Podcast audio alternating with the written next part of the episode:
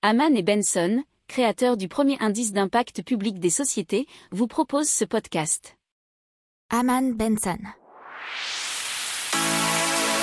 Le journal des stratèges.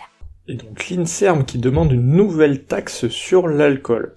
Alors sur les 43 millions de Français qui consomment de l'alcool, 30% présentent des risques de santé ponctuels ou chroniques alors que l'alcool cause 41 000 morts chaque année et coûte annuellement près de 118 milliards d'euros à la société. Un Français sur quatre a une consommation jugée à risque et c'est un tiers chez les hommes de 18-35 ans. Par conséquent, le rapport de l'INSERM préconise d'instaurer un prix minimum par unité d'alcool, ce qui permettrait de ne pas avoir d'alcool pas cher et donc de limiter la consommation. La mortalité liée à l'alcool est plus élevée en France que chez nos voisins européens et reste la première cause d'hospitalisation en temps normal.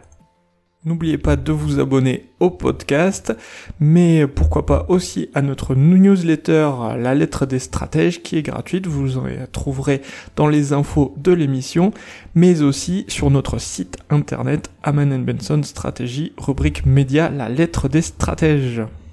Pour approfondir ces sujets, abonnez-vous à la newsletter de Haman et Benson et écoutez nos autres podcasts que vous retrouverez dans les notes de l'émission ou sur notre site internet.